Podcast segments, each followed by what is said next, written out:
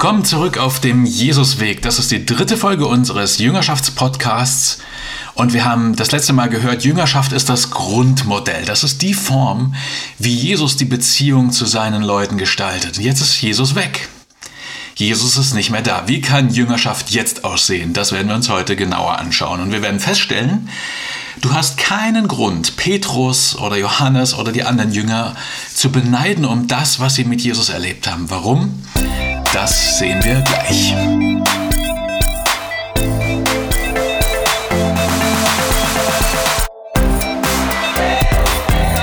Der Jesusweg. Ein Podcast der FEG Stuttgart mit Julian Kaiser.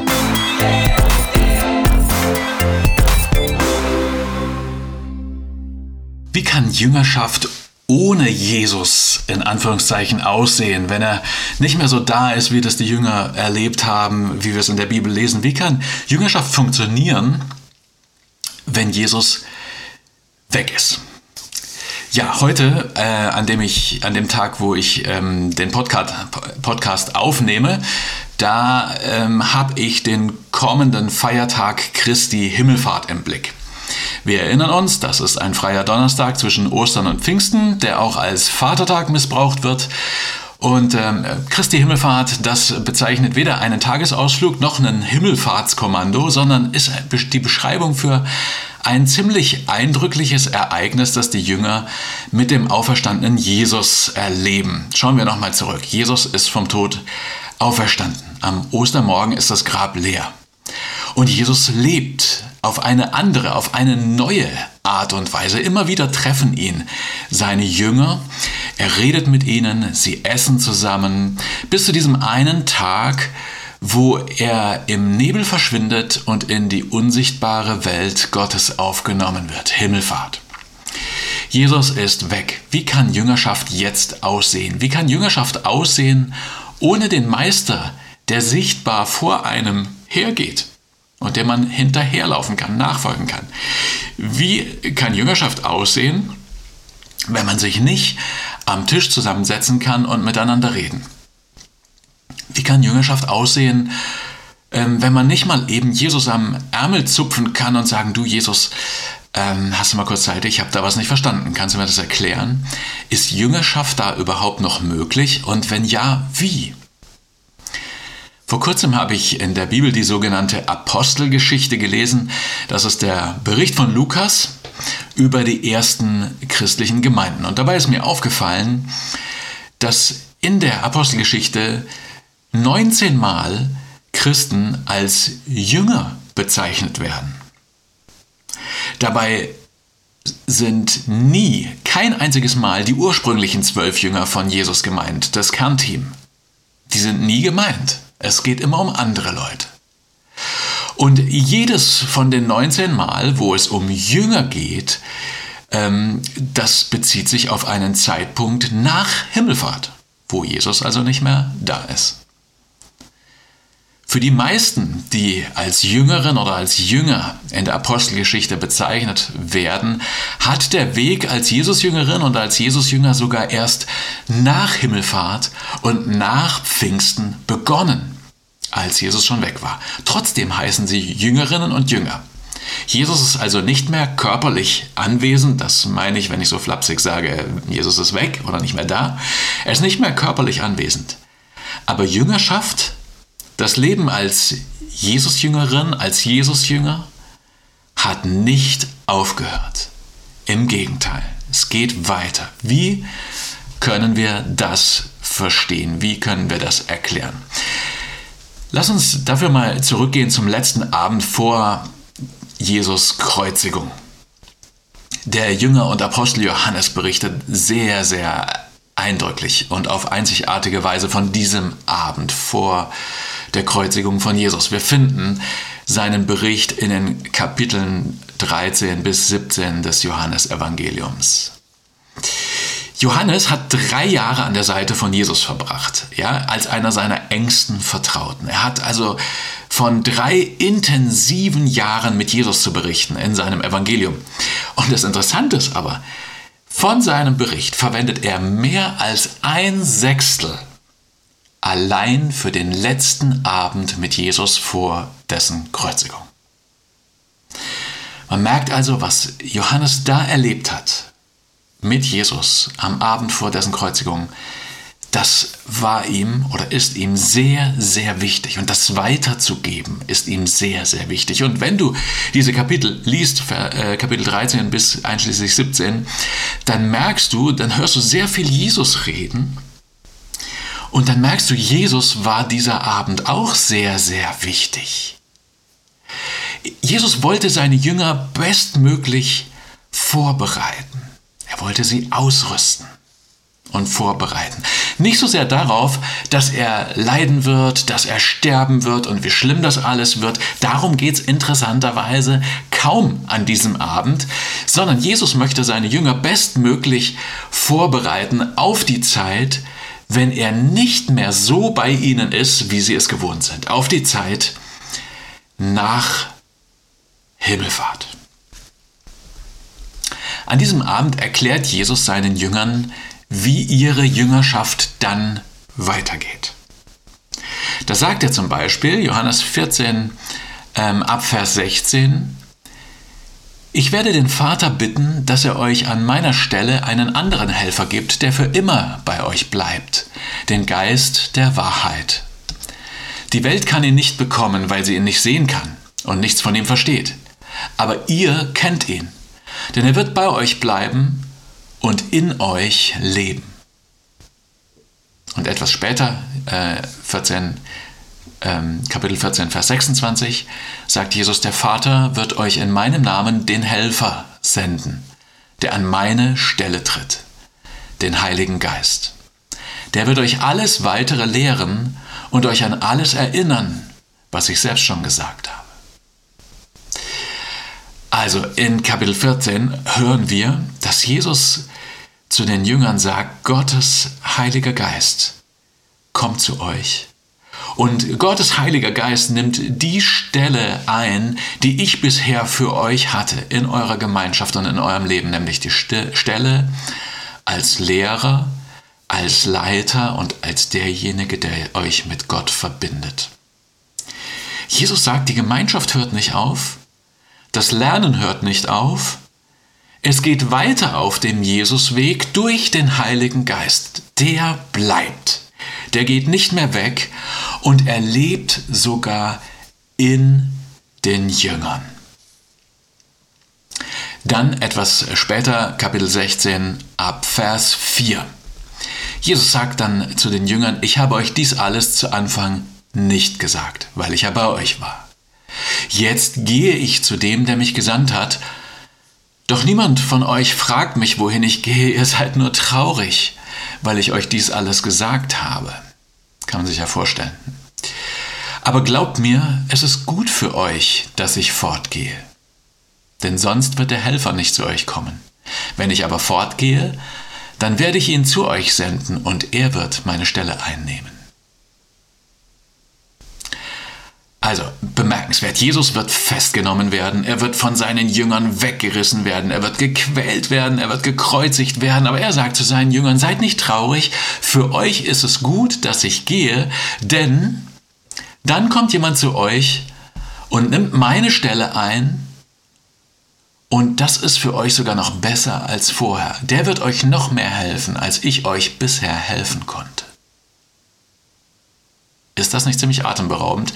Wahrscheinlich kennst du den Gedanken, wenn du dich für Jesus interessierst und mit Jesus lebst, hast du den Gedanken schon mal selber gehabt. Ich jedenfalls habe ihn schon mal gehabt. Ah, ich bin so ein bisschen neidisch auf die Jünger. Ja, ich bin so ein bisschen neidisch auf Petrus, bin so ein bisschen neidisch auf Johannes und die anderen. Oh, ich wäre auch gern so nah bei Jesus. Ich würde auch gern so mit Jesus reden können, wie sie mit Jesus reden konnten. Ich würde auch gern natürlich die Wunder live erleben. Boah, das wäre das wär ja richtig, richtig cool, ja. Also wahrscheinlich kennst du es auch, so ein bisschen neidisch auf die Jünger und mit so ein bisschen sehnsüchtig denken, wie wäre das schön, wenn ich da hätte dabei sein können. Das Interessante ist, dass Jesus hier sagt, Johannes 16, ähm, es gibt keinen Grund dazu, dass wir heute seine Jünger damals beneiden. Es gibt keinen Grund dazu. Jesus sagt, was wir danach bekommen, wenn er weg ist, ist besser als das, was die Jünger vorher hatten. Schau noch mal genau hin. Jesus sagt nämlich nicht, liebe Leute, liebe Freunde, es ist echt Mist, dass ich weggehen muss. Ja, es ist echt schrecklich.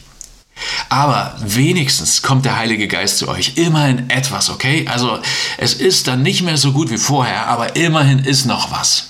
Nein, Jesus sagt es genau andersherum. Er sagt, es ist gut für euch, dass ich fortgehe. Warum ist es gut? Warum ist es gut, dass Jesus weggeht? Die Jünger von Jesus, die haben ihn so oft nicht verstanden. Können es lesen in den Berichten von Matthäus, von Markus, von Lukas, von Johannes. Die Jünger haben ihn so oft nicht verstanden. Und ab und zu haben sie sich sogar richtig über ihn geärgert. Die haben oft aneinander vorbeigeredet und vorbeigelebt. Und Jesus war nicht immer für, sich da, für sie da. Manchmal ist er mit Einzelnen weggegangen, manchmal ist er mit Leuten weggegangen, manchmal hat er sich alleine zurückgezogen, um zu beten.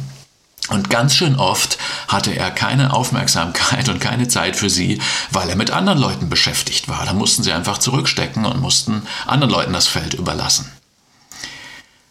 Jetzt, wenn der Heilige Geist da ist, ist es anders. Durch den Heiligen Geist ist Jesus immer da. Und er wird, der Heilige Geist lehrt uns, wir können Jesus, wir können Gott verstehen. Und jetzt ist Jesus nicht nur in unserer Nähe, sondern er ist sogar durch den Heiligen Geist in uns.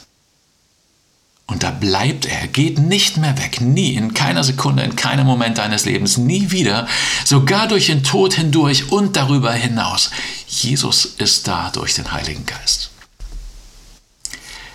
dann redet Jesus weiter an diesem letzten Abend, Kapitel 16, Vers 12 im Johannesevangelium. Sagt Jesus zu seinen Jüngern, ich hätte euch noch vieles zu sagen, doch das würde euch jetzt überfordern.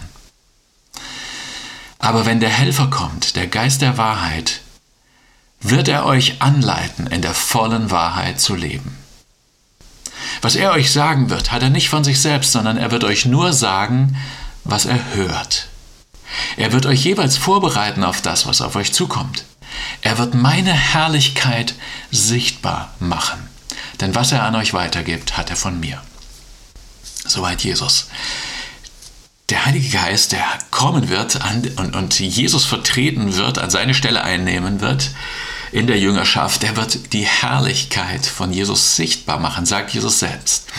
Da muss ich daran denken, dass Johannes im Intro von seinem Jesusbericht im Johannesevangelium Kapitel 1, Vers 14 schreibt, er lebte unter uns und wir sahen seine Macht und Hoheit, die göttliche Hoheit, die ihm der Vater gegeben hat.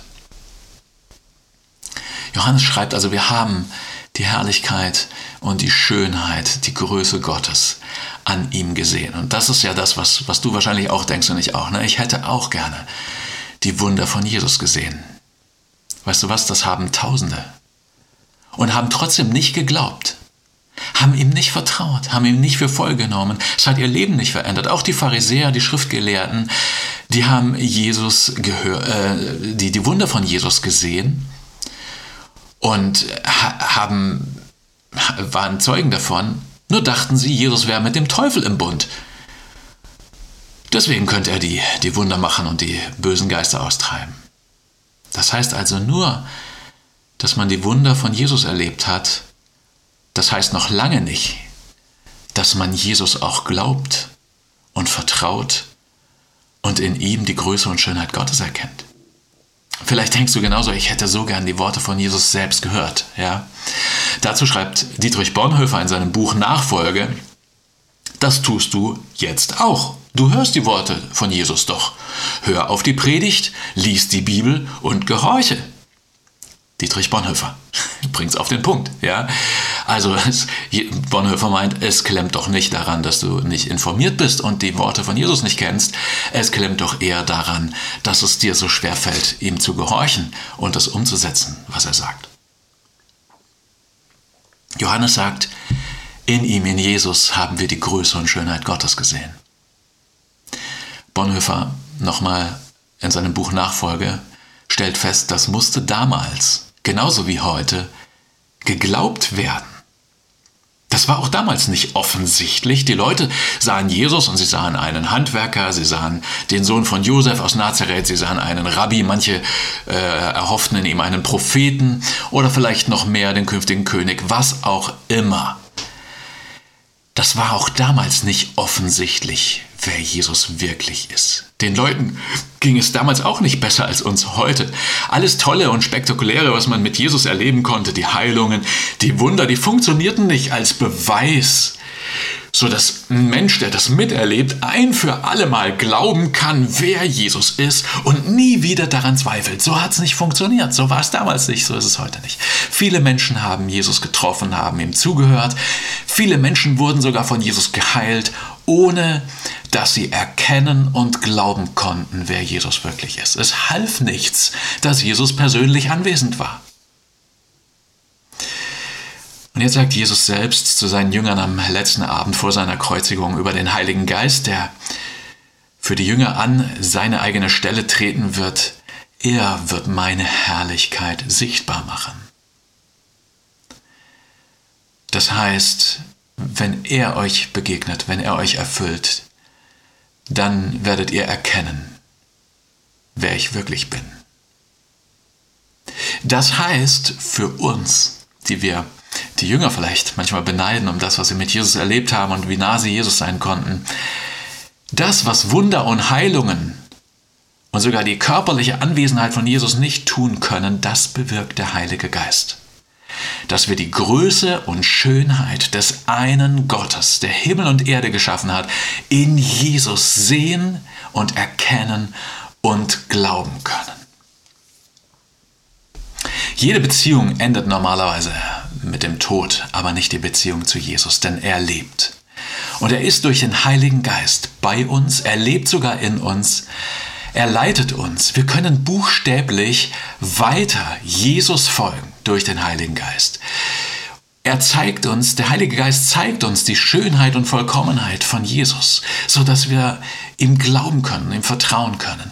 Und der Heilige Geist geht nicht weg, er bleibt immer bei uns, anders als Jesus damals mit seinen Jüngern, der oft zurückstellen musste und sich anderen gewidmet hat und ihnen nicht die Aufmerksamkeit geben konnte, ähm, die sie sich vielleicht gewünscht haben. Der Heilige Geist geht nicht weg, er bleibt immer bei uns. Und er sagt uns die Worte von Jesus und er lehrt uns in der Wahrheit und aus der Wahrheit der guten Nachricht von Jesus Christus zu leben. Wow, kein Grund, Petrus, Johannes und die anderen zu beneiden.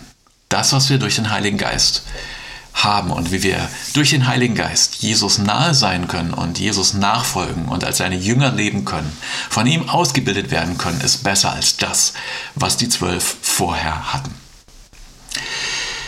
Viele Leute, die über Jüngerschaft Bücher schreiben, die schreiben, wie wichtig ähm, für eine Jüngerbeziehung heutzutage ein Mentor ist. Ja, also jemand, der irgendwie ein bisschen voraus ist, von dem man lernt, zu dem man eine vertrauenswürdige Beziehung hat, dem man Rechenschaft ähm, äh, schuldig ist und dem man sich sogar unterordnet. Tatsächlich ist das so eine ähm, häufige Beschreibung dieser Mentoren oder Jüngerschaftsbeziehungen.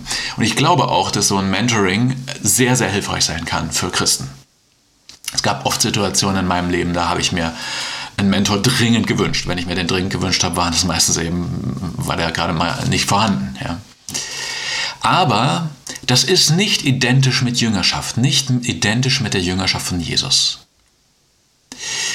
Also, dass wir Mentorenbeziehungen haben, kann sehr hilfreich und sehr gut sein, aber es ist nicht die Bedingung dafür, ein Jünger von Jesus zu sein. Jesus selbst sagt, ihr sollt euch nicht ehrwürdiger Lehrer nennen lassen, denn ihr seid untereinander alle Brüder und Schwestern, nur einer ist euer Lehrer.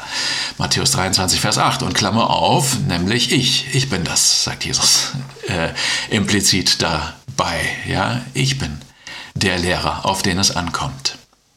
Und nochmal äh, zu Johannes, der hat auch Briefe geschrieben und in seinem ersten Brief, 1. Johannesbrief, zweites Kapitel, äh, Vers 27, schreibt der Jünger Johannes, Ihr habt von Christus den Heiligen Geist empfangen. Solange dieser Geist in euch bleibt, habt ihr keinen anderen Lehrer nötig. Das ist natürlich eine echt richtig krasse Spitzenaussage, richtig zugespitzt. Und natürlich meint Johannes nicht, äh, wir brauchen überhaupt keine Lehrer. Ja? Er hat selbst gelehrt, er hat das Evangelium aufgeschrieben, er hat Briefe geschrieben, er war Gemeindeältester ähm, später. Also er war selbst ein Stück weit Lehrer. Aber was Johannes damit meint, ist, ihr braucht niemanden, ähm, der für euch so da ist wie Jesus. Der erste Lehrer und an dieser Stelle einzigartige Lehrer, der auch keine Konkurrenz bekommen sollte durch irgendwelche anderen Lehrer, Gurus, Ideologien oder was weiß ich. Der allererste Lehrer für jeden von euch, und das schreibt Johannes auch nach Himmelfahrt und Pfingsten, das ist Jesus ganz persönlich. Ihr habt von Christus den Heiligen Geist empfangen und solange dieser Geist in euch bleibt, habt ihr keinen anderen Lehrer nötig. Weil das so ist, weil Jesus auch nach Himmelfahrt und nach Pfingsten, als er weg ist, in Anführungszeichen, noch immer derjenige ist, der da ist und nah ist und mit uns sich auf den Weg macht und uns als Jünger ausbildet. Deshalb sagt er auch vor Himmelfahrt zu seinen Jüngern, macht die Menschen zu meinen Jüngern und Jüngerinnen. Ja, also das ist kurz vor dem Moment, wo Jesus ähm, aus der sichtbaren Welt in die unsichtbare ähm, hinübergeht und er sagt, mach die Menschen zu meinen Jüngern und Jüngerinnen. Also der Kern damals wie heute ist, Jesus ist der Mentor, Jesus ist der Meister, Jesus ist der Leiter und Lehrer durch den Heiligen Geist. Anders als damals und sogar noch besser. Denn Jesus war Johannes und Petrus und den anderen nie so nah wie dir und mir jetzt. Du hast keinen Grund, die Jünger von damals zu beneiden. Ja, vielleicht ist das theoretisch alles so ähm, klar, aber wie sieht es praktisch aus? Praktisch sieht es aus, äh, nach, nach meinem Erleben, auch wie ich mich selbst beobachte, ähm, oft ganz anders aus. Natürlich ist es uns klar, dass Jesus die Nummer eins ist und der erste Ansprechpartner, der erste Lehrer und wir seine Jünger. Aber was ist denn die erste Reaktion, wenn wir in Schwierigkeiten kommen? Die erste Reaktion, wenn wir in Schwierigkeiten kommen, ist oft, dass wir selber anfangen zu denken und zu planen und zu analysieren, Optionen zu suchen, Lösungen zu suchen, äh, mit anderen Leuten darüber zu reden und so weiter und so fort. Kenne ich selbst. Bin öfters schon, habe ich mich ertappt dabei, wie ich denke, Mensch, eigentlich solltest du jetzt mal beten, eigentlich solltest du mal Jesus fragen. Was ist denn die erste Reaktion, wenn jemand in, zum Beispiel in einem Hauskreis erzählt, Mann, ich bin total an der Grenze, ich kann nicht mehr, ich komme hier nicht weiter und so weiter und so fort.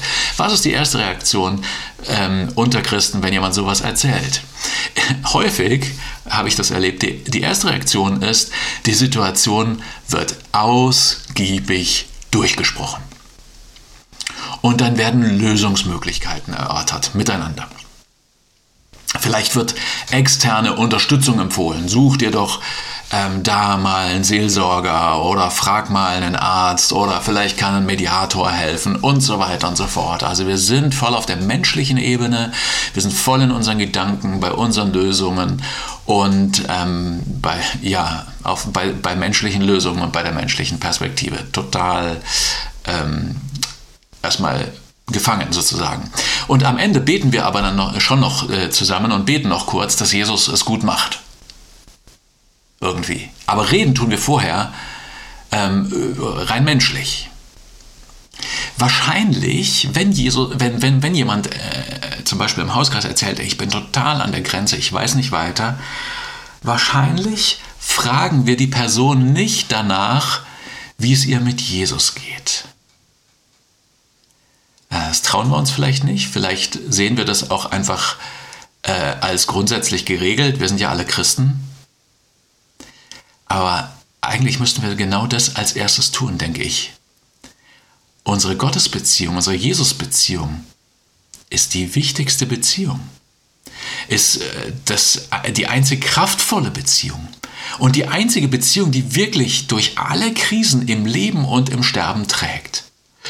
Und deshalb sollten wir, bevor wir anfangen, mal ähm, selber die Situation verstehen zu wollen und zu analysieren und Optionen zu erörtern und so weiter und so fort, als allererstes mal überlegen und gemeinsam fragen und beten, was sagt denn Jesus dazu?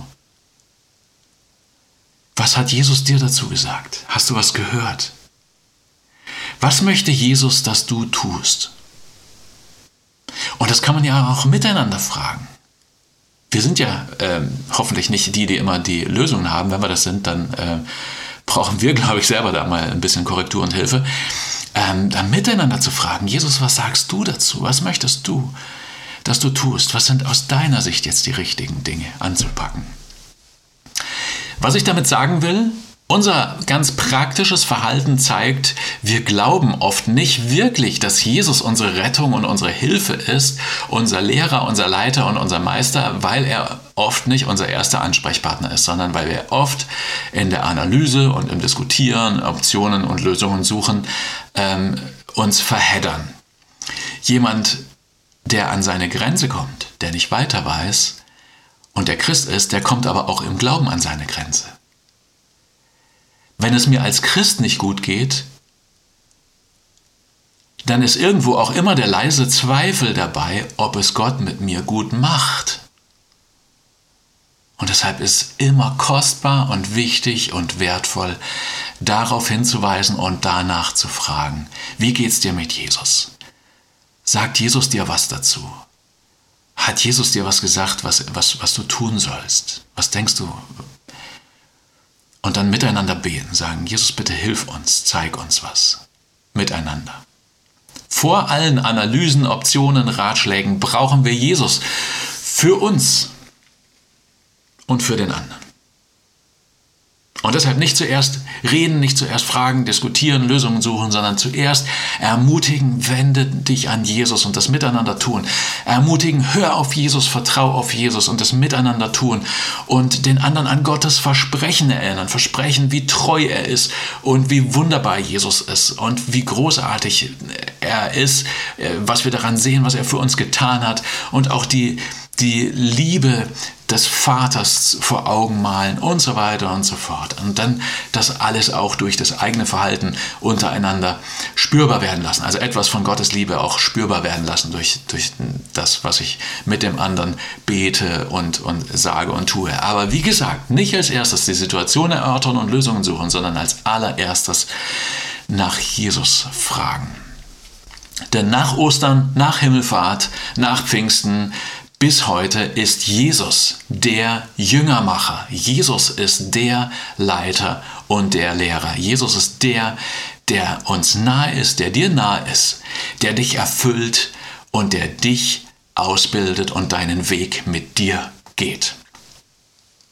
Ich möchte gerne beten. Jesus, ich staune darüber, dass du das so beschreibst. Der Heilige Geist wird meine Herrlichkeit sichtbar machen. Und ich denke daran, wie wir, wie wir darüber gesprochen haben, dass das Leben mit dir, das Leben im Königreich Gottes, äh, wie ein Schatz im Acker, wie eine wunderschöne, die kostbarste Perle ist. Du selbst bist so, Jesus, du selbst bist ein Schatz, du selbst bist kostbar. Deine Herrlichkeit und, und die Schönheit und Größe Gottes ist an dir zu erkennen und zu sehen. Und das ist echt wunderbar. Ich danke dir dafür. Ich danke dir dafür, dass du durch den Heiligen Geist immer bei uns bist und sogar in uns lebst. Ich danke dir, dass du uns leitest und wir können dir buchstäblich weiter folgen, weil du durch den Heiligen Geist in uns lebendig bist und mit uns sprichst und zu uns redest. Ich danke dir, dass du uns deine Schönheit und Vollkommenheit zeigst durch den Heiligen Geist. Danke, dass wir dir glauben können und das Vertrauen zu dir durch den Geist Gottes wächst. Danke, dass du bei uns bleibst, dass du nicht weggehst. Danke, dass du zu uns sprichst und wir dich hören und dass du uns ganz persönlich lehrst, in der Wahrheit und aus der Wahrheit deiner guten Nachricht zu leben. Segne uns auf dem Weg mit dir. Amen.